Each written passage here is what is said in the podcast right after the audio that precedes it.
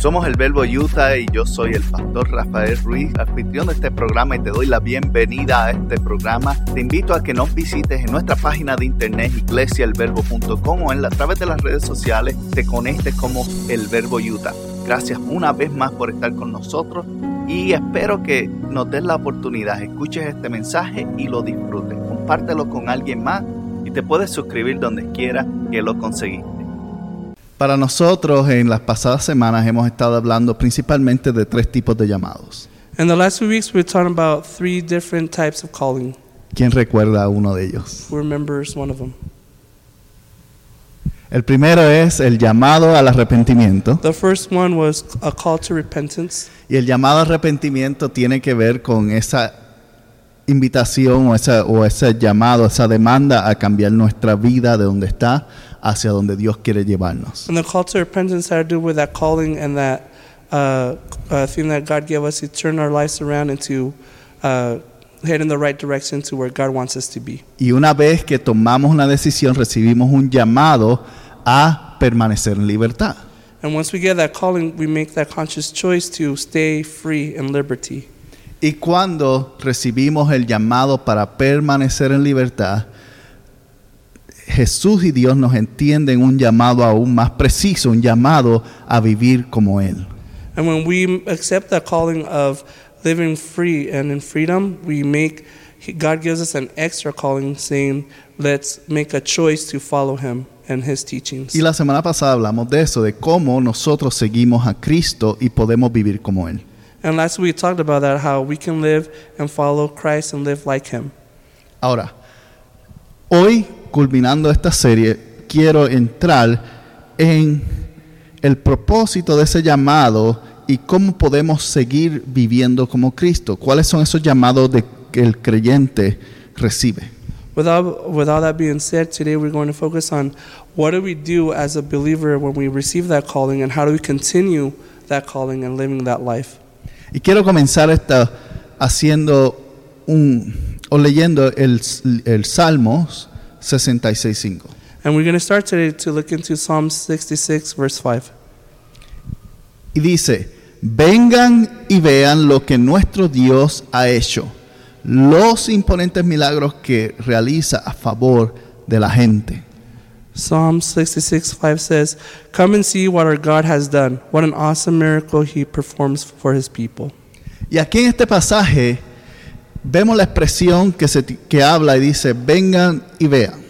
And in this passage, we see, Come and see. Y en vengan y vean está invitando a las personas a que observen algo que está sucediendo. And come and see means it's an invite to people to come and see and observe um, what's going on. Y dice, ¿qué es lo que la gente va a ver? Los milagros que Jesús ha hecho. It says, Well, what are people going to observe and see? It says here that it's the miracles that God performs. Las cosas que Dios hace milagrosas en tu vida y en la mía diariamente. And what God does in your life, miracles that he performs every day in your life and my life. Y a veces pensaremos, milagros diarios. And sometimes we ask ourselves, miracles every day?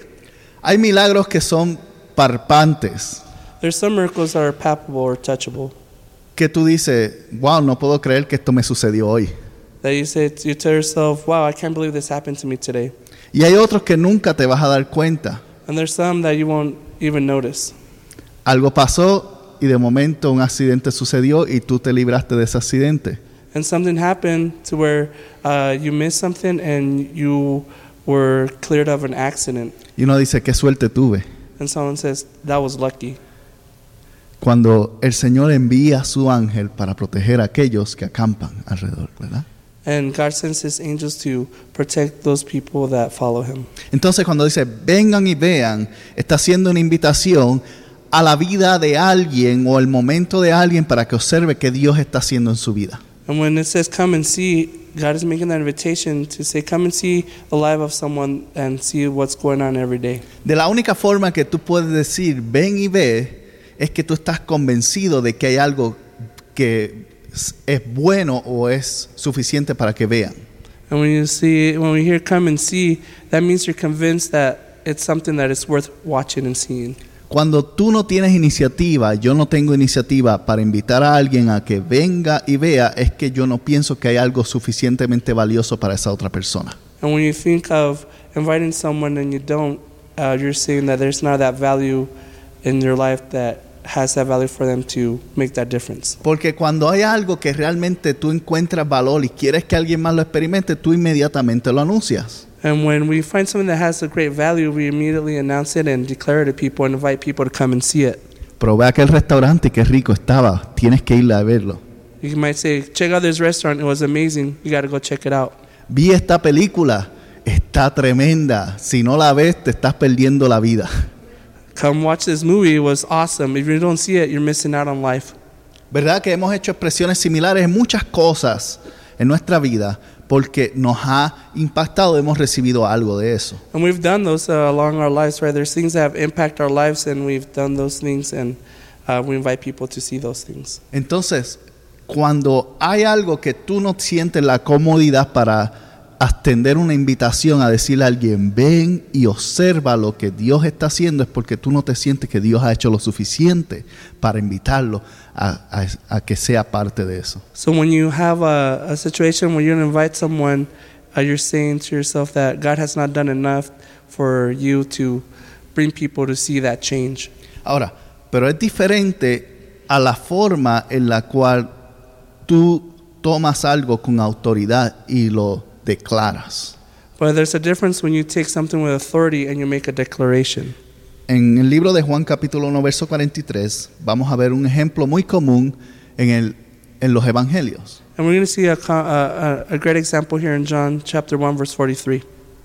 Y dice, al día siguiente Jesús decidió ir a Galilea y encontró a Felipe y le dijo, ven y sígueme. The next day, Jesus decided to go to Galilee. He found Philip and said to him, Come, follow me. Ahora, observen que es un poco diferente de ven y ve. And make that observation that it's a little bit different. It says here, Come and follow me, versus come and see. Hay un momento en el cual tú extiendes una invitación y hay momentos en el cual tú tienes que extender una demanda. There's times that you have to extend an invitation, and there's other times that you have to extend a calling. Fíjese que Jesús no le dijo, ven y mira lo que está pasando. Mm, Look here, Jesus didn't say, Come and see what's going on. Le dijo, levántate de donde estás y camina. And he told him, Get up from where you are and follow me. Sígueme. Follow me and walk with me. Hay una diferencia entre un llamado y una invitación. There's a difference between a calling and an invitation. Una invitación tú la estableces para algo en el cual todavía tú no sientes que la persona está lista para recibir una demanda. An invitation is something where you give out that you feel that the person's not ready to receive a demand. Un llamado, que es lo que hemos estado hablando, es una demanda de Dios, es algo que nos está pidiendo que hagamos. And a calling that comes from God is actually a demand that He's telling us to do. En Juan capítulo vers- eh, 1, 46, vamos a ver eh, a Natanael hablando con Felipe. And in John chapter 146, we're going to see Nathaniel talking to Philip. Y dice, en Nazaret, exclamó Natanael, ¿acaso puede salir algo bueno de Nazaret? Ven y compruébalo tú mismo, respondió Felipe. Nazareth, exclaimed Nathaniel, can anything good come from Nazareth? Come and see for yourself, Philip replied.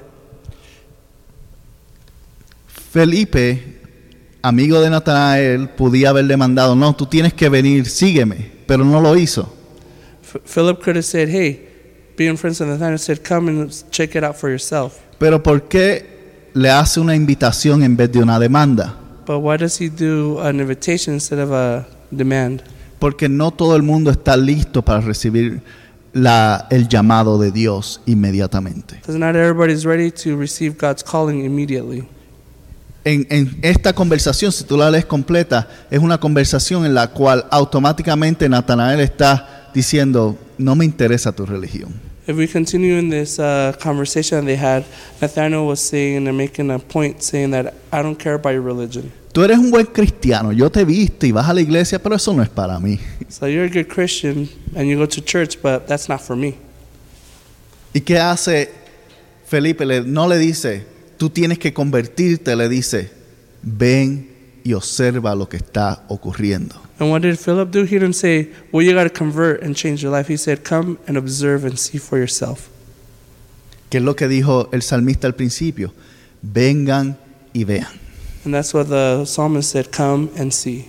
Una invitación principalmente es el acto de tú ofrecerle algo a alguien para que esa persona le crea la curiosidad, pero el llamado de Dios viene directamente cuando el corazón está listo para recibirlo. An invitation is for someone to come check it out and uh, to prepare themselves, but a calling is when you get that demand and you're ready for that calling to make that change. Natanael le hizo una invitación, perdón, Felipe le hizo una invitación a Natanael. Jesús le demandó o llamó a Felipe y le dijo, sígueme. Nathanael um, received the invitation from Philip, but Jesus demanded Philip to follow him. Entonces, cuando estamos hablando de llamado, el llamado es una demanda de Dios a que, número uno, hablamos que cambiemos nuestra vida. So when we're call, talking about a calling, it's actually a demand from God, and the first one we talked about was to change our life around. Que decidimos abandonar aquel pasado que nos atormentó y nos ató por mucho tiempo. That we decided to abandon that old lifestyle that uh, tormented us and kept us in captivity. Que regresemos a Dios y sigamos su, su modelo. That we return back to God and, and follow His model. Y hoy yo quiero principalmente hablar de cuatro cosas And today we want to talk about four specific things que tienen que ver con seguir a Jesús. that has to do with following Christ. Hay cuatro formas en las cuales tú y yo decidimos seguir a Jesús y las cuatro son tan importantes para nosotros. And there's four ways that it, um, we follow Christ, and they're all important. Y la primera la vamos a encontrar en Mateo capítulo 9, verso 9. So the first one we're going to find it in Matthew chapter 9, verse 9. Dice, mientras caminaba Jesús vio a un hombre llamado Mateo sentado en una cabina del cobrador de impuestos y le dijo, sígueme y sé mi discípulo, le dijo Jesús. Entonces Mateo se levantó y lo siguió. As Jesus was walking along, he saw a man named Matthew sitting at his tax collector's booth. Follow me and be my disciple, Jesus said to him. So Matthew got up and followed him. Vemos en esta interpretación que lo que ocurrió es que Jesús iba caminando y si te imaginas estaba en un lugar donde había un cobrador de impuestos, había algún tipo de, de área donde había una ventanilla y la gente iba a pagar su- sus impuestos y todo eso. Y en medio de, ese, de esa hora Ma- Mateo estaba trabajando. And as you guys can imagine, uh, Jesus was walking, and it would have been a crowded place to where there might have been a booth for a tax collector, and Matthew was working there. Imagínese usted trabajando y que en medio de, de su trabajo un, un extraño venga y le dice, deja lo que estás haciendo y ven conmigo. Imagine being at work, and then a stranger shows up and says, uh, Leave what you're doing and come follow me. Lo primero que uno piensa es, ¿y quién es este? And the first thing that comes to mind, you're like, Well, who's this person? Lo segundo es, me votan si me voy. The second thing is like, Well, I'll get fired if I leave my post. Es un momento en el cual, hay, hay, hay momentos en el cual el llamado de Dios va a venir en un tiempo inconveniente. And there's, there are times where the God's calling will show up in an inconvenient time. Va a venir un momento en el cual tú no estás esperando que sea el momento de llamado y a lo mejor te puedes preguntar, ¿será esto de Dios? And it might come an opportune moment where you say, Well, is this really from God? Y cuando Jesús nos llama, lo primero que elige y, y espera de ti y de mí es algo muy simple y es obediencia. And when Jesus gives us that calling to come follow him, it's something that he asks us to do. And it's something simple, and it's called obedience to follow Okay. him in obedience. Mateo no le preguntó quién tú eres. Matthew didn't ask him, Who are you? Mateo, eh, siendo un- una persona pública del grupo romano, no, no dijo, arréstenlo. Um, Matthew didn't, being a public servant for the Roman Empire, he didn't say, Arrest this guy. ¿Qué dice la palabra de Dios? Dice, y Mateo se levantó y lo siguió. And the word of God said, Matthew got up and followed him. Y hay veces que tú y yo necesitamos hacer menos preguntas y tener más obediencia. And there's times and that we should not ask a whole bunch of questions. We just simply follow. Cuando Dios te hace la invitación a seguirlo en algo, cuando te hace el llamado a seguirlo, hay que simplemente creer que Él te está llamando y obedecer. When God gives you that calling for obedience to follow Him, all you got to do is simply ask less questions and get up and do it. Se levantó y le siguió, nada más. He just got up and followed Him. Sí, y si lees el resto del pasaje, que lo puedes buscar en tu casa, vas a ver que en ningún momento Mateo le pregunta nada, simplemente lo invita a una fiesta más adelante. And if you continue reading the passage, it says that, that Matthew didn't even ask him for more clarification. He even invited him to a party later on. Es más, ni siquiera le dijo a los, al sol- a los romanos, me voy, simplemente se fue. Again, he just he didn't even let the Romans know that he was leaving. He just got up and left. Y las implicaciones en aquel momento es muy diferente ahora. Si ahora tú sales, te levantas de tu trabajo y pasa algo así, te vas, ¿qué hace? El empleador trata de llamarte y si no te llamas, pues estás despedido y ya hace los papeles y ni siquiera te contacta y te, luego te llega el cheque de las horas que trabajaste por correo y se acabó el, el problema. And nowadays, like you can just get up and leave your job, and then your employee employer will call you and try to see what's going on. But if they don't hear back from you, they'll just fire you and send you a check. En aquel momento significaba estar en contra directamente de Roma y significaba muerte instantánea. And in that time, in those times, by him getting up and leaving his post to the Roman Empire, that was something that was punishable by death. En otras palabras, un inconveniente. It was an inconvenient thing. Sin embargo, en medio de la inconveniencia es importante obedecer cuando Dios nos está llamando. And what is important is that in the middle of that inconvenience, we have to remember that it's important for us to follow the calling and obey that calling that God has called us to do. El llamado a la obediencia, el llamado a seguir a la obediencia es importante y necesario para nosotros como creyentes llegar a vivir la voluntad de Dios. And the calling to obedience is really important as believers in Christ to be able to fulfill our calling with God. El segundo llamado que Dios nos hace a seguir lo podemos ver en Lucas capítulo 9, versos 59 al 62. And the second uh, calling of to follow Him, we can find it here in Luke chapter 9, 59 through 62. Y dice, dijo a otro, ven y sígueme. El hombre aceptó, pero le dijo, Señor, deja que primero regrese a casa y entierre a mi padre. Jesús le dijo, deja que los muertos espirituales entierren a sus propios muertos. Tú deb- eh, tu deber es ir a predicar acerca del reino de Dios. Otro dijo, sí Señor, te seguiré, pero primero deja que me despida de mi familia. Jesús le dijo, el que pone la mano en el arado y luego mira atrás no es apto para el reino de Dios. Luke uh, chapter 9, 59, 62 says, He said to another person, Come and follow me. The man agreed, but he said, Lord, first let me return home and bury my father. But Jesus told him, Let the spiritually dead bury their own dead. Your duty is to go and preach about the kingdom of God. Another said, Yes, Lord, I will follow you, but first let me say goodbye to my family. But Jesus said to him, Anyone who puts a hand to the plow and then looks back is not fit for the kingdom of God. Y podemos observar esto desde nuestro punto de vista y decir, el Señor es un poco injusto aquí. And from our point of view, we can say, you know, uh, the Lord is kind of unjust here. ¿A quién no le gustaría enterrar a su padre si fallece o su madre? Like, who wouldn't want to bury their father or their mother if they pass away? ¿O quién no le gustaría ir a su familia y decirle, hey, tengo algo que hacer, no te preocupes, voy a estar bien? Or who wouldn't want to go to their family and say, hey, I got something to do, I'll be okay, and say goodbye? Podemos pensar que eso fue un acto de injusticia de Jesús. We can think about, we, we could, it comes to mind maybe saying, oh, well, Jesus was being unfair during this. ¿Cuántos de ustedes han estado en un momento y alguien le ha dicho algo y le ha tratado de vender algo y usted se emociona y lo compra al momento sabiendo que no lo necesita?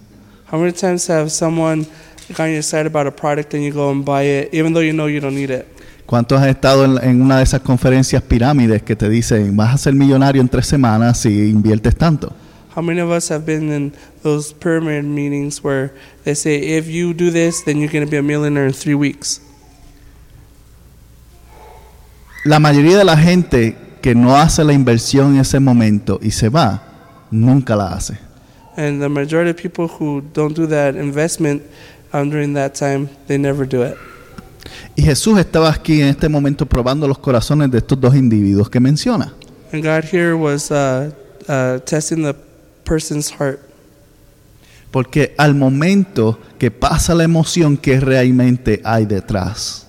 And once that emotion passes, what's really behind that emotion? A veces nos emocionamos, el Señor tiene algo para mí y escuchas una buena predicación y Dios es grande y, y- y todo eso y uno dice, voy a servirle al Señor más fervientemente que nunca. And so and there's times where we get excited about a sermon and uh, and we get excited about saying, okay, well, I'm going to serve the Lord and I'm going to serve Him even more fervent. Luego llegas a la casa y te encuentras con todas las situaciones que estás pasando, vuelves a la realidad y se te olvida hasta orar las próximas semanas. And then you get back home and you see all the reality hits you, and then you forget to pray the next few days. Jesús le estaba diciendo, si te vas ahora nunca me vas a seguir. And Jesus was telling them, if you go right now, you're never going to follow me. Yo estoy seguro que si ellos le seguían, eventualmente iba a tener la oportunidad de enterrar a su padre y a su madre, iba a tener la oportunidad de hablar con su familia más adelante. I'm pretty sure if they would have followed him then, they would have had a chance to bury their father and their mother and been able to say goodbye to their families. Pero Jesús sabía que habían prioridades diferentes dentro de la vida de ellos aparte de la emoción. But Jesus knew that there was different priorities within their hearts that Jesus knew about. Y cuando Jesús nos llama, nos llama a evaluar cuáles son mis prioridades. And when Jesus calls us to follow him, he also asks us to evaluate our priorities. Y aquí no está diciendo que ellos no amaban tal vez a Jesús o que creían en Él. It- Here's not saying that they probably didn't love Christ or that they want to follow him. Simplemente está demostrando que para ellos esto era algo secundario o, o para hacer como hobby. And it just demonstrates and shows that for them it wasn't their priority, it was something that was secondary or more like a hobby. Y existen muchos cristianos que son, somos cristianos por religión, no por vivencia. And there's a lot of people that are Christian that are Christian by religion but not by their evidence. Cuando somos cristianos por religión, vamos a la iglesia, eh, servimos al Señor, oramos, hacemos nuestras cosas en el tiempo que nos sobra. And when we go and we are uh, Christians by religion, we go and serve God and we worship on the free time. Pero cuando somos creyentes que seguimos a Jesús, hacemos como Jesús mismo nos dice, buscamos el reino de los cielos primero. And when we follow Christ, uh, we are following what He told us to do to seek first His kingdom of God. Evaluamos nuestras prioridades. We evaluate our priorities. No es simplemente obedecer, porque la obediencia es importante, pero también la obediencia puede ser manipulada. And it's not simply obedience, but because obedience can also be manipulated. La obediencia, tú puedes decir, bueno, yo obedezco como hicieron todos los fariseos a través de la historia, obedecieron todas las leyes de Moisés, sin darse cuenta que en obedeciendo ciertas cosas herían la vida de otros. And you could say, well, I've followed all the rules, kind of like the Pharisees, where they lived their lives and they followed all the rules without seeing the repercussions of hurting others. Y Jesús en una ocasión les habla a los mismos fariseos sobre prioridades. And Jesus even talks to the Pharisees about uh, priorities. Él sana a una persona en el sábado, que era el día en el cual los religiosos honraban a Dios. And Jesus uh, healed someone on a Saturday, which was their Sabbath day, where the religious people observed that day. Y los religiosos que estaban observando eso se molestaron. ¿Por qué? Porque había sanado a alguien. And the religious people were uh, mad because he had healed someone. Ahora imagínese, usted está molesto porque alguien hizo algo bueno por otra persona. Imagine that you're mad because someone did something good for someone else. Porque de cierta manera lo hicieron en un momento en el cual se supone que estuvieran honrando a Dios. Because they did it during a time where it was supposed to be a time to be honoring God. Y Jesús les dice, tus prioridades están en el lugar incorrecto. And Jesus tells them your priorities are in the wrong place. El sábado no se hizo para el hombre, pero el, el sábado se hizo para el hombre, no el hombre para el sábado. And he said, a Sabbath wasn't made for man, it, it was made for, uh, sorry, ¿cómo era? El, sí, eh, es como un trabalengua. Yeah. pero I, I, got, I got confused. el sábado so Saturday was, se hizo para el hombre, was made for man, no el hombre para el but sábado. not man for Saturday. Okay, thank you. Gracias. Nosotros, Dios crea una estructura en la Biblia para el beneficio tuyo, para el beneficio mío, para acercarnos a Dios, para que tengamos prioridades correctas. And God created a structure throughout the Bible and throughout His Word to for us to have those priorities in that structure to be able to serve Him. Pero la estructura, si está no es funcional, tiene que cambiarse. And if the structure is not functional, you have to make a change. Y vamos a hablar un poquito de construcción. And we're going to talk a little bit about construction. Si usted está en un edificio que tiene espacio para 30 personas y un área abierta y usted tiene eh, más de 50 personas que está atendiendo, el edificio ya no es funcional. Um, if you have a building that has a capacity for 30 people and you have an open area and you bring 50 people, then that building is out of capacity. Pero si tomas una de las paredes y las derrumbas y tomas el patio y lo extiendes y lo conviertes en parte del edificio principal y lo cierras, ahora caben 100 personas. But if you go and take down a wall and extend it through the patio and enclose it, now you have room for 100 people. Esas 50 personas ahora van a estar cómodas dentro de ese lugar. And now those 50 people are going to be comfortable within that space. Igualmente es la palabra de Dios. And the same thing with the Word of God. Es viva porque se ajusta a la necesidad. It's living because it adjusts to its uh, needs. Y cuando tratamos de aguantar cosas en estructuras que están incompatibles o tradicionales, nos limita. And sometimes when we are, find ourselves in structures where um, it is confined and out of capacity, and we're confined by those traditions or something, it limits us. Por eso es importante evaluar qué es más importante, tener una buena reunión religiosa o el lugar donde la gente pueda ser aceptada. And we have to ask ourselves what's more, we got to evaluate our priorities and say what's more important to have a nice religious area service or have a place to where we Yes. can help people. Y eso es lo que mucha gente a través de la historia aún hoy fallan en entender. And throughout history and now, even nowadays, that's where people miss the mark.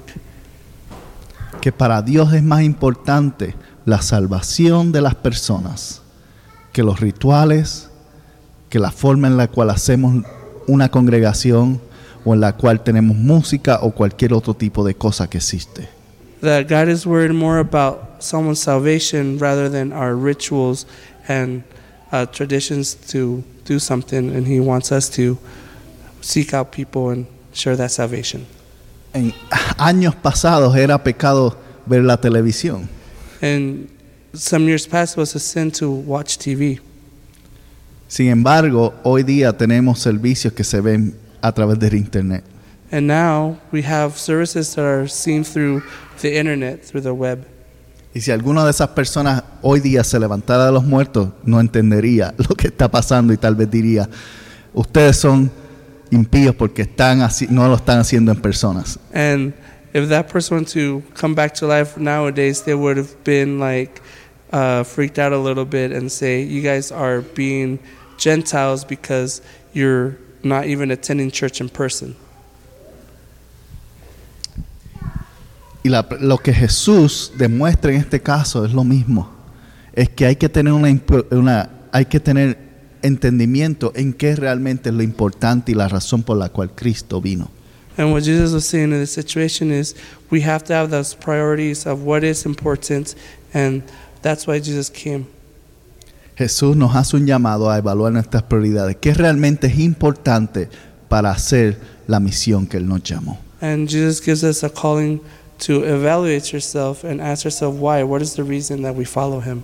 La tercera la podemos encontrar en Marcos capítulo 10, verso 20-22. And the third reason um, we can find here in Mark chapter 10, verse 20 and 22. Maestro, respondió el hombre, he obedecido todos los mandamientos desde que era joven. Jesús miró al hombre y sintió profundo amor por él. Hay una cosa que todavía no has hecho, le dijo. Anda y vende todas las posesiones y entrega el dinero a los pobres y tendrás tesoro en el cielo. Después, ven y sígueme. Al oír esto, el hombre puso una cara larga y se fue triste porque tenía muchas posesiones. Mark 10, it says, Teacher, the man replied, I've obeyed all the commandments since I was young. Looking at the man, Jesus felt genuine love for him. There is still one thing you haven't done, he told him. Go and sell all your possessions and give the money to the poor, and you will have the treasure in heaven. Then come and follow me. And this man's face fell, and he went away sad, for he had many possessions. Y este pasaje, esta historia me, me, me gusta porque representa a cada uno de nosotros tan bien. And I like this story because it represents us really well. Y tú dirás, pero es que yo no tengo muchas posesiones para dejarlas. You might say, Well, I don't have a lot of possessions to leave behind. Aún las pocas que tenemos, yo te aseguro que se te haría difícil dejarlas si tienes que abandonarlo todo. Even the little possessions that we have, it would be hard for us to abandon those. Una persona que lo tiene todo, o que aparentemente tiene todo lo necesario, él dice a sí mismo, ok, seguir a Jesús, ¿qué garantía tengo de que esto me vaya a funcionar si tengo todo bien? And a person that has it all or seems to have it all might ask themselves, well, why should I follow Christ? Like, what are some guarantees that um, I'm going to need Him? Y podemos juzgarle y decir, bueno, pues es fácil, déjalo todo, porque no es tuyo. And we can judge him and say, well, it's easy because, you know, leave it all behind. But it's easy because it's not our possessions. Pero cuando enfrentamos la realidad, el Señor nos está invitando a dejar algo y muchas de veces nosotros no estamos abandonando cosas que tenemos en el interior. And when we look at it face to face in reality, it means that we're not willing to part with certain things in our lives that are um, our possessions. Hay cosas que hay en nuestra vida que por más que amamos al Señor, se nos hace difícil decir, Señor, toma posesión de esto. And there's things in our lives that are hard to give up and to say, Here, God, take this. Y el Señor nos invita, nos llama a, vivir una vida desprendida. And God calls us to live a life um, disconnected or from those possessions. ¿Qué es, qué es vivir desprendidamente? Es tomar las cosas que tenemos y simplemente no estar atachadas a ello. And what does it mean to live a life without attachments? It means that we own, thing, own things, but we're not attached to those. Cuando tú amarras algo, ¿verdad? Atachar es, es amarrar. Cuando tú amarras algo, ¿verdad? Que esa cosa no se puede despegar a menos que tú la sueltes. So an attachment is kind of like something that you tie, and when you tie something down, you can't really pull them apart. Hasta, hasta que la suelte o haya una fuerza superior, eso se mantiene junto. Until you undo that um, attachment, it won't come apart, or if the greater force comes to pull it apart. Y no permite que algo se, se mueva de un punto a otro. And doesn't allow something to move from one point to another. Igualmente, así es nuestra relación con Dios. And that is how our relationship with, with God. Dios nos llama de, a ir a un, de un lugar a otro, a seguirle. God calls us to move from one point to another. Pero mientras tú estás atado o amarrado a algo dentro de tu vida que no quieres dejar o soltar, no vi- vives desprendido, no puedes llegar a donde Dios te quiere llevar.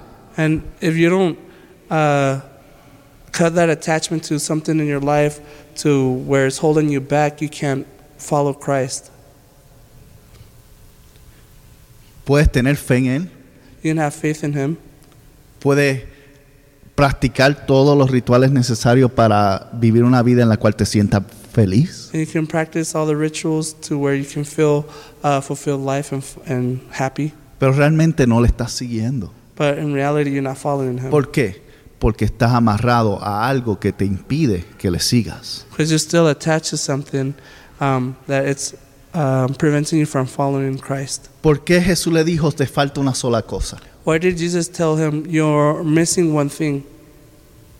Porque él practicaba todos los rituales religiosos. Because uh, he followed all those religious uh, rituals. Él mismo se lo dijo, he obedecido todos los mandamientos. The, he, the person even said, I have obeyed all these commandments. En otras palabras, probablemente era una persona más dedicada a, a la religión que tú y yo lo hemos sido en toda nuestra vida. And most likely, this person was someone that was de- dedicated to religion more than you and I.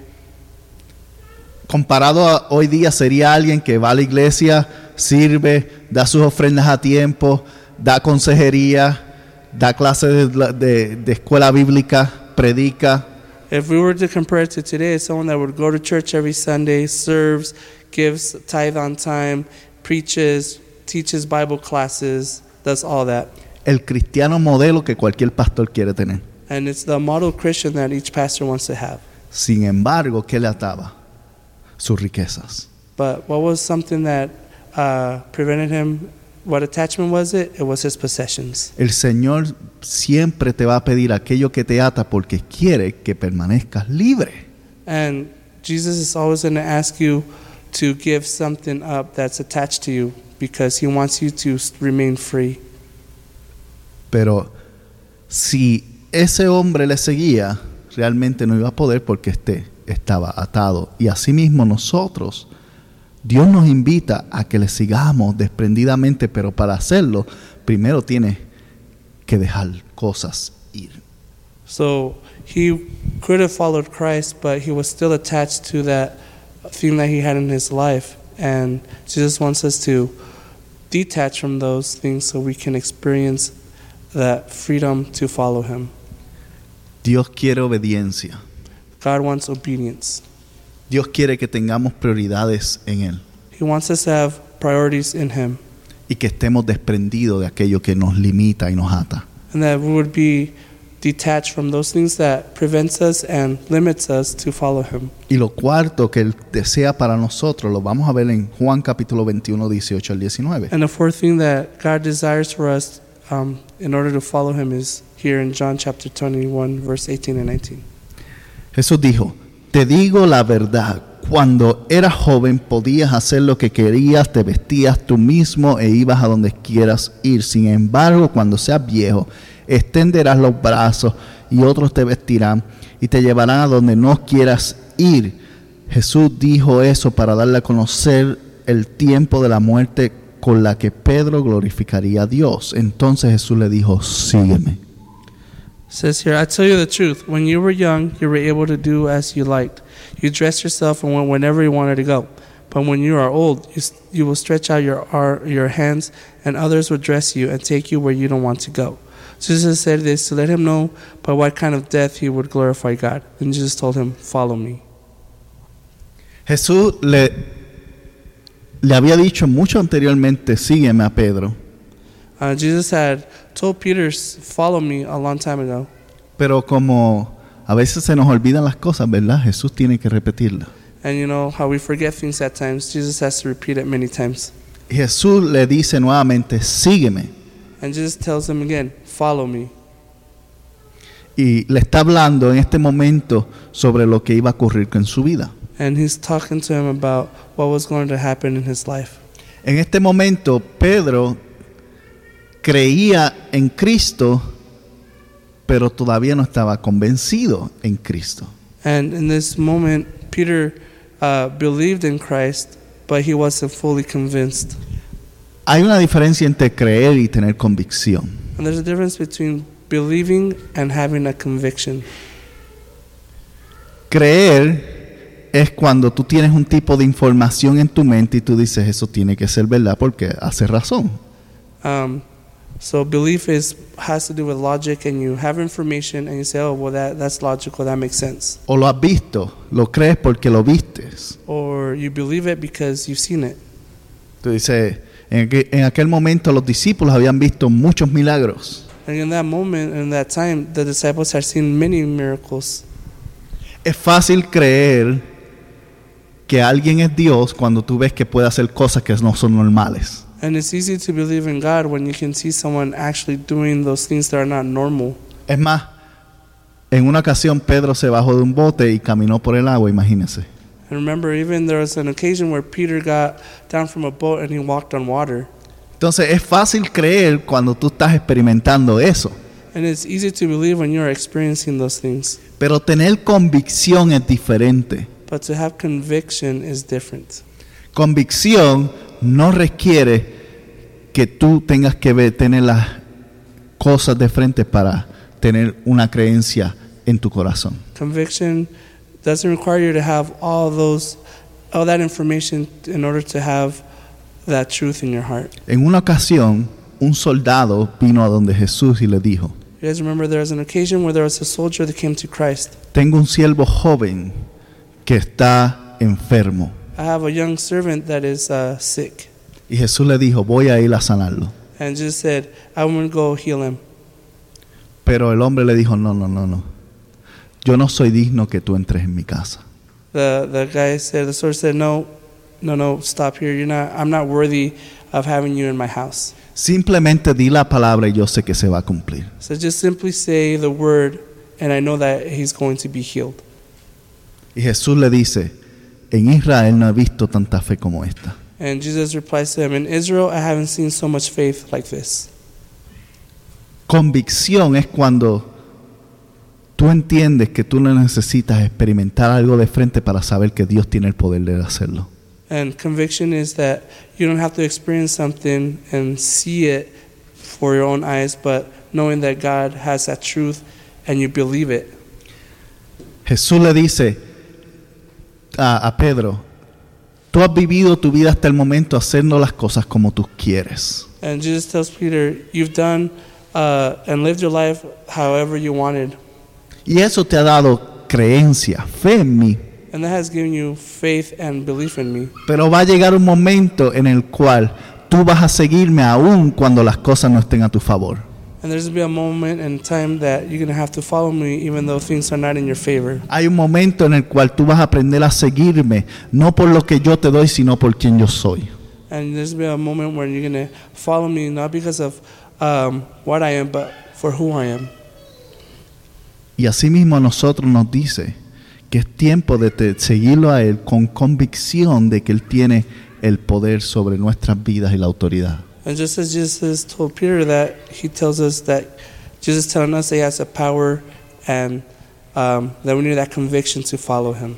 Porque es fácil seguir a Cristo cuando es conveniente, Because it's easy to follow Christ when it's convenient, cuando tenemos un techo, un lugar donde adorar, when we have a roof over our head and a place to worship, cuando tengo la oportunidad de elegir, yo no quiero ir. when we have the option of saying, I don't want to go today. Pero cuando la vida y las situaciones te arrastren en una dirección u otra que tú no querías ir, But when life hits you and takes you in a direction that you didn't want to go, ahí es donde Dios te está diciendo, sígueme. and it's in that time that God is telling you, follow me, Donde te llama y refuerza y te dice, estoy contigo. when he calls us and tells us, I'm, I'm with you. Quiero que vivas mi vida en ti. And I want you to live your life in me. Nos hace un llamado a tener una vida de convicción. He gives us a calling to have a life with conviction. Y estas cuatro cosas son importantes porque para nosotros tener una vida que realmente honre a Dios, no necesariamente y simplemente depende de cuán buenos seamos en participar en la iglesia. And these four things that we talked about today are necessary for us to follow Christ, and it's not just enough to just do things at church. Dios re- requiere, demanda de nosotros que tengamos obediencia. And God demands from us for us to have obedience. Nos llama a que mantengamos esta convicción que nos ha dado. He calls us to maintain this conviction that He has given us, A seguirle aun cuando las cosas no son convenientes. to follow Him even when things are not convenient, Y a entender y creer que Él es Dios sobre todas las cosas. and to understand and know and believe that He is God above all things. Y hoy que hemos hablado sobre la diferencia entre una invitación y un llamado, And today that we've called a, uh, talked about a calling and um,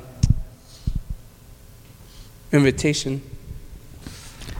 Yo quiero primeramente invitarnos a que tengamos la oportunidad de tomar esta palabra y meditarla a través de la semana. And I want would like to invite you guys to take this word and meditate through it throughout the week. Pero quiero llamarte a que la tomes en serio y la hagas parte de ti. But I want to give you a calling that demand that you would take it seriously and make it part of you, y que le sigas. And that you would follow Him. Si te gustó este programa o quieres saber más sobre la iglesia El Verbo en Ogden, Utah, te invitamos a que visites nuestra página iglesiaelverbo.com o puedes comunicarte con nosotros a través de mi correo electrónico pastor@iglesiaelverbo.com. Gracias por haber sido parte y si no te has suscrito, recuerda suscribirte y dejarnos también un buen comentario. Puedes suscribirte en iTunes, en Google Play o donde quiera que conseguiste este programa o podcast. Muchas bendiciones para todos y nos veremos la próxima semana.